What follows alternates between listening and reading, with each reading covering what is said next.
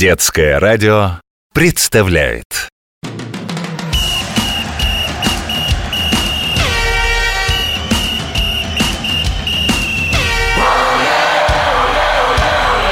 Спортивная программа.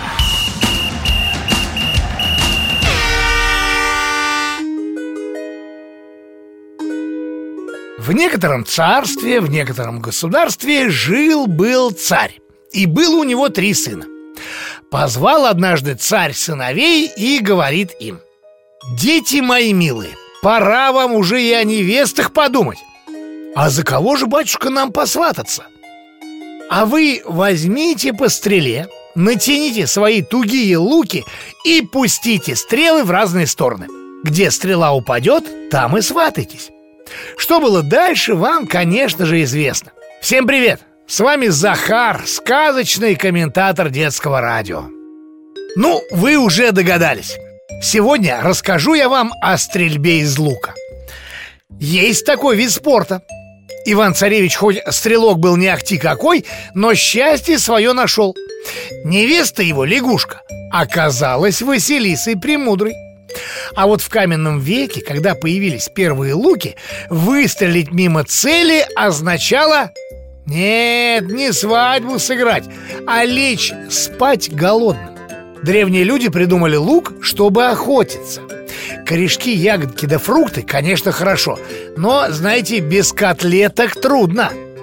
Любовь к котлеткам и тефтелькам заставила наших предков сплести из травы тетиву и натянуть ее на кривую палку Современный лук совсем другой это сложный механизм, которым надо уметь пользоваться. Однажды наши боксеры начали подшучивать над лучниками. Лучники – это те, кто из лука стреляет. Да какие вы спортсмены! Ну что это за спорт такой вообще? Лук, стрелы? Вот мы спортсмены, а вы так ну ладно, хорошо, ответили лучники Вот вам лук, из него Маша стреляет Попробуйте Да легко, ответили боксеры и что вы думаете? Выстрелили каждый раза по три Больше не смогли. Вот с тех самых пор над лучниками они не смеялись. Натянуть тетиву – это как гирю тяжеленную одной рукой поднять. Начинать стрелять, Сеня, можно уже в 9 лет. А когда подрастешь, можно даже на Олимпиаду поехать.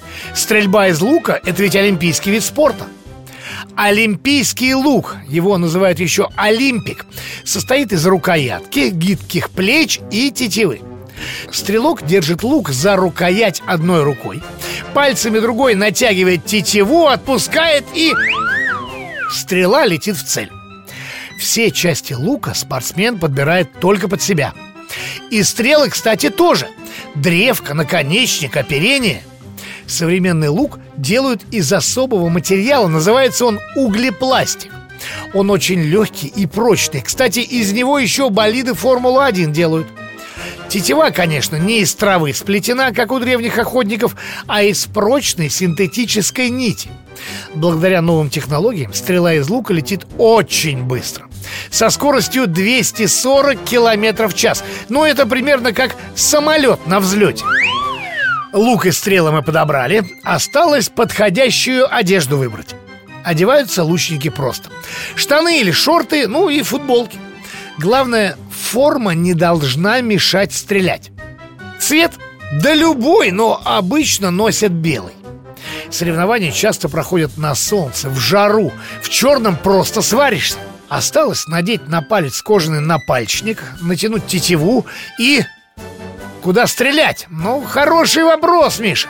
В бумажную мишень, конечно. Закрепляют ее на доске на расстоянии 70 метров. Мишень состоит из кругов разного цвета. Чем ближе к центру попал, тем больше очков получил. Набрал больше всех очков, стал чемпионом. Разноцветные круги мишени Черный, синий, красный и маленький желтый называют цветами принца Принц имеется в виду настоящий, а не сказочный Принц этот жил почти 300 лет назад в Англии Звали его Георг Очень он любил пострелять из лука с друзьями-джентльменами Но вот беда. Джентльмены состояли в разных спортивных клубах, и в каждом клубе были свои мишени. Как тут чемпиона выбрать? As much as possible. Сколько можно, сказал на чисто английском языке. Как-то Георг, кстати, надо заметить, что тому времени он уже стал королем. Enough, I'm tired of it. Все, устал я от этого. Хватит уже и надоело. Вот мишень для всех. Я ее сам придумал. Стрелять будете в нее. Я король, в конце концов.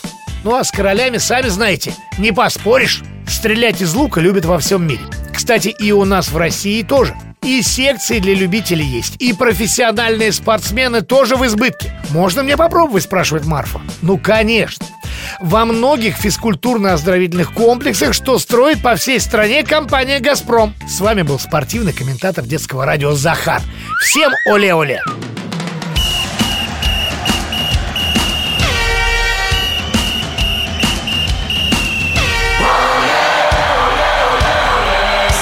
Спортивная программа.